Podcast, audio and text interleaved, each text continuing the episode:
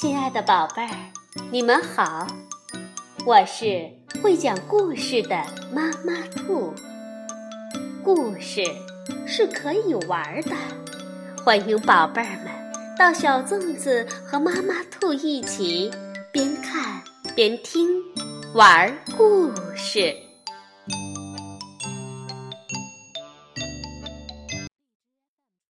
宝贝儿，晚上好。欢迎收听妈妈兔的花样故事。在历史的长河中，我们的祖先创造了无数文化与艺术的杰作，这些杰作代表了中华民族的文明，它们绵延传承，世世代代生生不息。今天我们把它们称之为国粹，而中国传统戏剧。又是这些国粹之中的代表。今天我们就来讲一个国粹戏剧图画书故事《大闹天宫》，是由海飞、缪维编写，刘向伟绘画，新疆青少年出版社出版。很久以前，在东胜神州的奥莱国，有一座。花果山，山上有个美猴王，名叫孙悟空。孙悟空神通广大，会七十二般变化，一个筋斗云能翻出十万八千里。花果山遍地奇花异草，珍禽灵兽。山上有座水帘洞，景象更是美不胜收。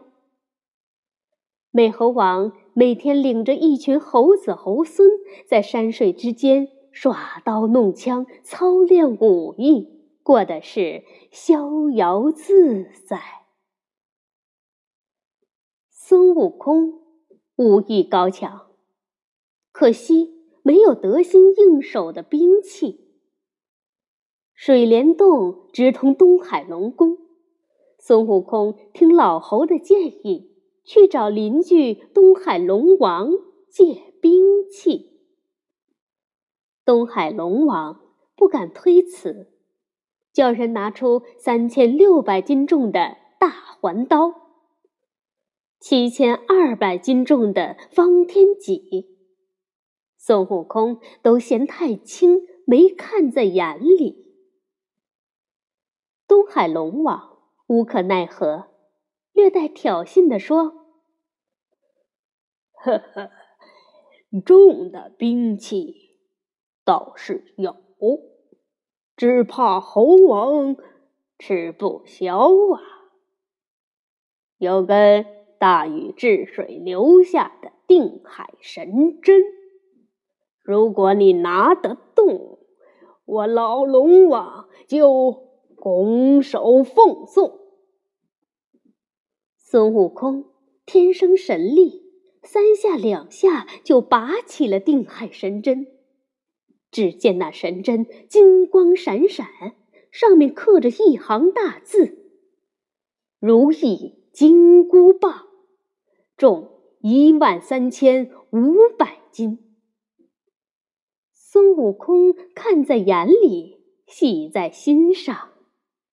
那如意金箍棒握在他手中，能大能小，收放自如。得到这件神兵利器，顿时令美猴王如虎添翼。东海龙王后悔不迭，急忙去天庭向玉帝诬告孙悟空盗宝。玉帝眉头紧锁。当即要派托塔李天王带兵去捉拿孙悟空。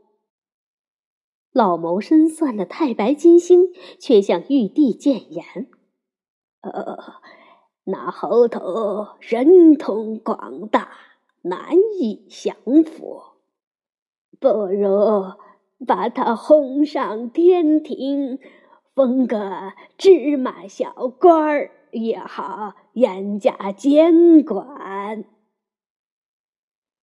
玉帝心想，言之有理，便派太白金星去花果山当说客。巧于辞令的太白金星把仙界夸得天花乱坠，贪玩好耍的孙悟空果然中计了。玉帝给孙悟空封了个弼马温的小官儿，派他去御马监管理天马。孙悟空欣然上任，把天马养得膘肥体壮，又命杂役解开缰绳，让他们自由驰骋。御马监的顶头上司马天君却是个势利小人，他嘲讽孙悟空不过是个刷马洗槽、无品无级的小角色，还要孙悟空向他跪地磕头。发现自己上当受骗，原本心高气傲的孙悟空哪能善罢甘休？他先是大闹御马监，随后愤愤地回到花果山，竖起了齐天大圣的旗帜，要和玉帝平起平坐。玉帝脸色大变，又要发兵去讨伐孙悟空。太白金星故伎重演，再次说服玉帝按兵不动，并请旨又到花果山，哄骗悟空说玉帝要正式封他为齐天大圣，请他去掌管王母娘娘手下的天宫第一仙境蟠桃园，还要专门举办蟠桃盛宴来为他庆贺。悟空听了，心中大喜，驾起筋斗云，又来到天庭。蟠桃园里结满了仙桃，有三千年开花、三千年结果的，有六千年开花、六千年结果的，还有九千年开花、九千年结果的，吃了。可以长生不老，成佛成仙。孙悟空美得合不拢嘴，他在桃林间蹿上跳下，吃了个心满意足。吃过仙桃，孙悟空躺在桃树上小憩，却被奉王母娘娘之命前来为蟠桃会采摘仙桃的七仙女惊醒了。悟空探问究竟。才知道蟠桃会邀请了各路神仙，却连自己的名号都不曾提起。孙悟空怒不可遏：“玉帝老儿好生无赖，又来诓骗俺老孙！”他使了一个定身法，定住仙女，假扮成赤脚大仙前去赴宴。大闹蟠桃会，随后又去到兜率宫，一口气吃光了太上老君为玉帝炼制的九转金丹，这才腾云驾雾回到花果山。